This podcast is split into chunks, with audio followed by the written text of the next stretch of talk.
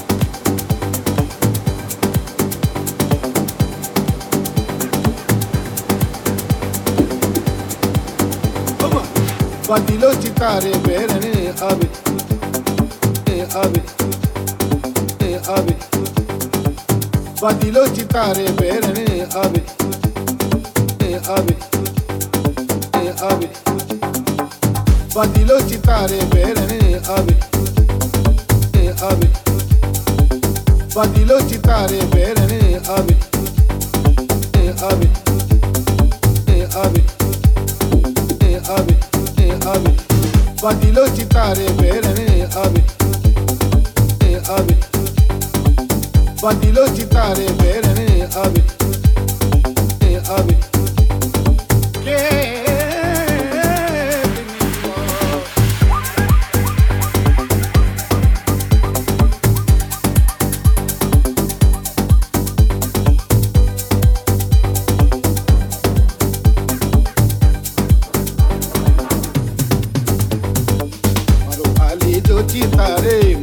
maru badilo chitare berene